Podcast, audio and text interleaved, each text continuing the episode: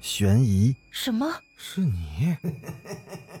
灵异，那个人他居然是飘过来的，他根本就没有腿。奇闻，三天后，警方找到了这辆三七五路公交车。惊悚，别过来！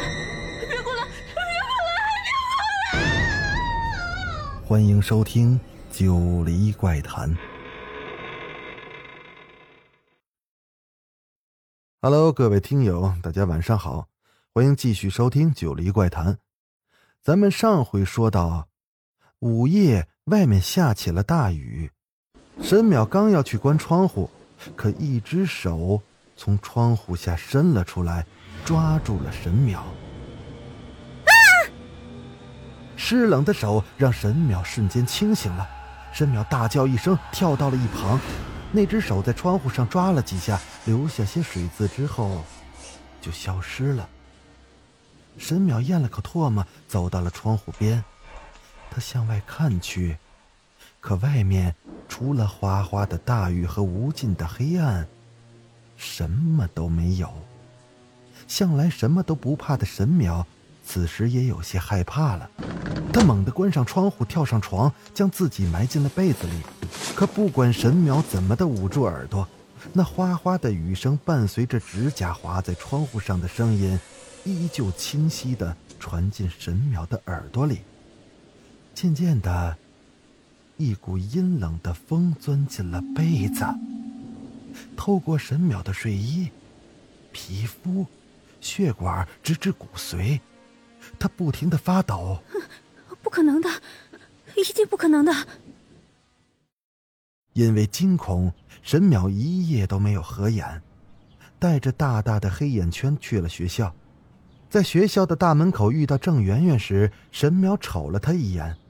郑媛媛对着沈淼冷哼了一声，拿出手机，当着沈淼的面给张超打了电话，对着电话里还娇滴滴的喊着：“超哥哥，你到哪儿了？人家都想你了。”郑媛媛，你这个贱人！沈淼气不打一处来，抢过了郑媛媛的电话，摔在了地上。婊子！可我不扒了你的皮！郑媛媛骂了句脏话，冲向了沈淼，伸手对着沈淼打了过去。沈淼一躲，顺势就将郑媛媛推倒，坐在郑媛媛的身上。就在沈淼的手快要落到郑媛媛脸上时，一只有力的手突然从后面抓住了沈淼。张超表情冰冷的将他拉到一边。然后他又扶起了郑媛媛。沈淼，我看错你了。说完后，直接扶着郑媛媛离开了。看着张超离开的背影，沈淼的心像被什么东西猛击了一下，眼泪止不住的流了出来。沈淼失魂落魄的坐在教室里，这时，郑媛媛提着一袋零食，带着胜利者的笑容回来了。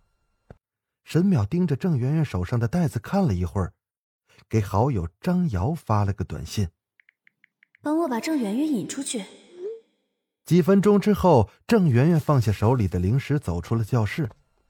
沈淼走到郑媛媛放零食的桌子前，拿出被烧成灰烬的头发，倒进了郑媛媛喝剩下的半瓶饮料里。不一会儿，郑媛媛回到了教室。然后她喝了几口饮料之后，又出去了。沈淼走到教学楼前时，一个女孩“砰”的一声落在了沈淼的脚边，身子呈大字形的趴在地上，她的嘴角向上弯成了一个诡异的弧度，身体抽搐了几下之后吐出了一口血，然后没了呼吸。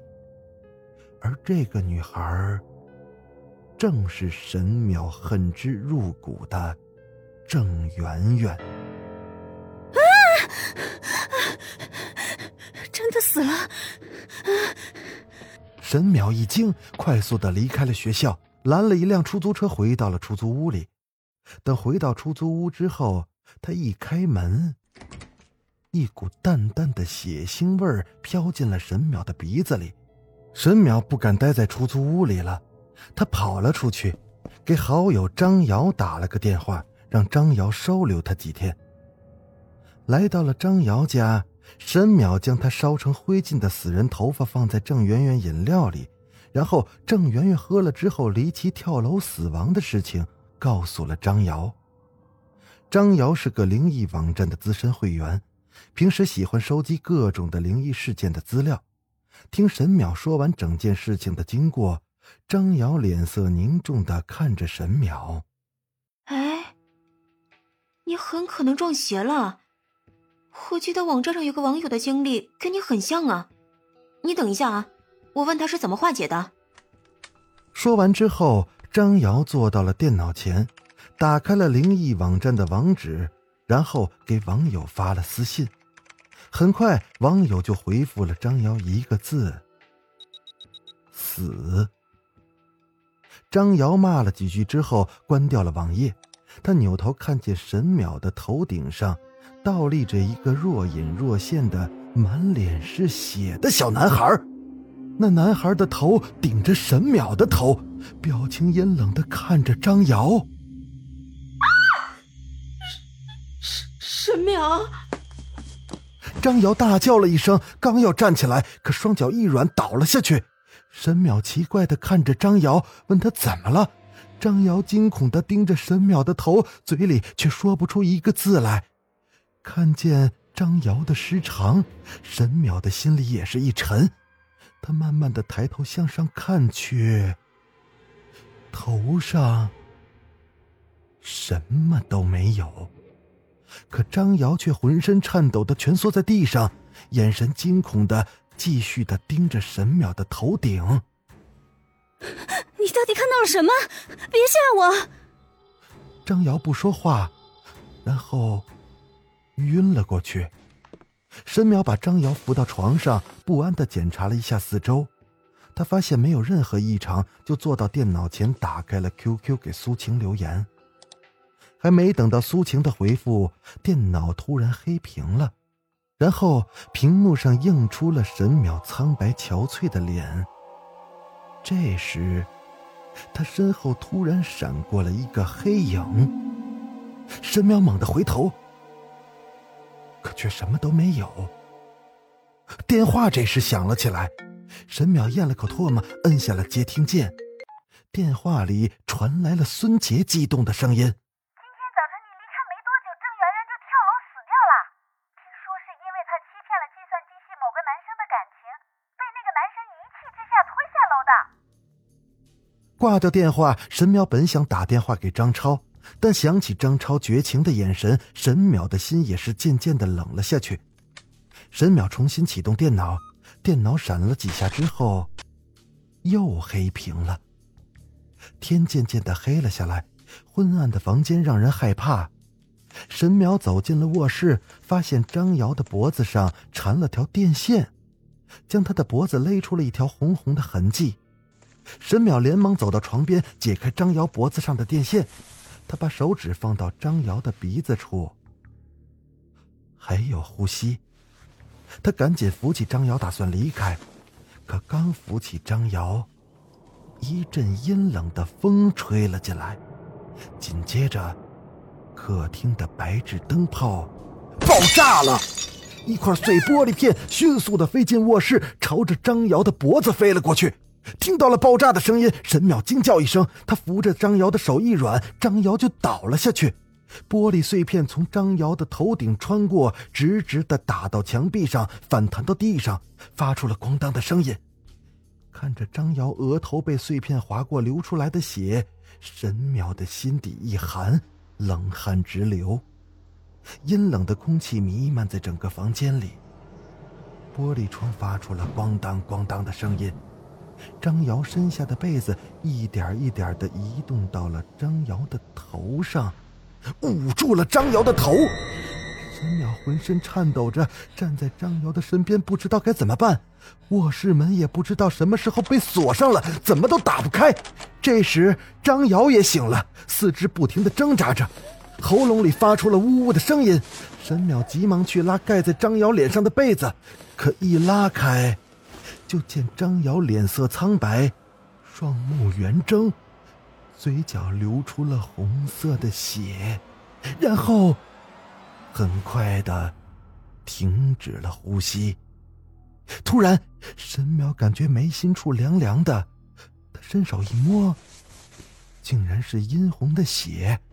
接着，一把泛着寒光的匕首出现在了他的头顶。神淼抬头去看，身体一软，倒在了一边。一个看不清面貌的黑影出现在他面前，然后举着那匕首，慢慢的向他靠近。就在神淼以为自己将要死在匕首下时，门外响起了一阵嘈杂声，卧室的门被猛地踹开，几个凶狠的男人出现在了门口。就是他，就是他偷偷拍下小亮火化时的照片放在网上的。一个女人走了进来，指着神淼说，然后女人的话音刚落，男人们就冲到了神淼面前，对着神淼一阵拳打脚踢。见他浑身是血，躺在地上一动不动，这才悻悻的离开。迷糊中，神淼看见黑影快速的跳出了窗户。几天后，神淼躺在医院的病床上时，苏晴打来了电话。我帮你查到了，前几天你家附近发生了凶杀案，那天晚上抓你的那只手一定是求救者的。还有，郑媛媛的确是被和他关系纠缠不清的某个男生推下楼摔死的，跟你拍的照片一点关系也没有。你别想太多。哼，是谁告诉死者的家属照片是我拍的？对不起，你对不起我的只有这一件事情吗？苏晴，我告诉你，张瑶死了，死的很诡异，报应很快就会找到你。说完后，沈淼挂了电话。在医院的这几天，沈淼在张瑶的电话里看见了他和苏晴互发的短信息。张瑶和苏晴是通过灵异网站认识的。苏晴得知一个十五六岁的小男孩疯狂的爱上了张瑶，便教唆张瑶让那个男孩去找死人的头发，然后烧成灰烬放在水里给别人喝，看喝过这水的人会不会真的死去。男孩因为喜欢张瑶，便照着张瑶说的做了。可事情败露之后，男孩身边的朋友全都离他而去了，那些被他扯过头发的死者家属也是纷纷的找上门来。最终，男孩受不了了，跳楼自杀了。沈淼拍下男孩自杀时的照片，传给了苏晴。没多久，张瑶就发信息给苏晴说，男孩已经自杀了。做了两年编辑的苏晴知道，死在外面的人是不能放在家里办葬礼的，而且按照习俗，越快火化越好。于是就告诉沈淼，用死人的头发烧成灰，放在水里给别人喝，可以令人诡异的死去。用拍照任务做借口，让沈淼去趟殡仪馆，利用沈淼对郑媛媛的憎恨，扯下那男孩的头发，好让他成为苏晴的间接试验品。沈淼想，既然张瑶能这么诡异的死去，那苏晴这个始作俑者。一定也是逃不掉的。这时，病房的门被推开了，张超阴沉着脸走了过来，然后那泛着寒光的匕首被他握在了手里。张，张超，两年前的虐狗图片是你放到网上的吧？你和张瑶知道给网站提供稿子能够得到收入。就联手制造了这一切。当时虐猫事件在网上闹得沸沸扬扬，你们就找来几只流浪狗放在我家附近，一到晚上那些狗就吵得让人睡不着。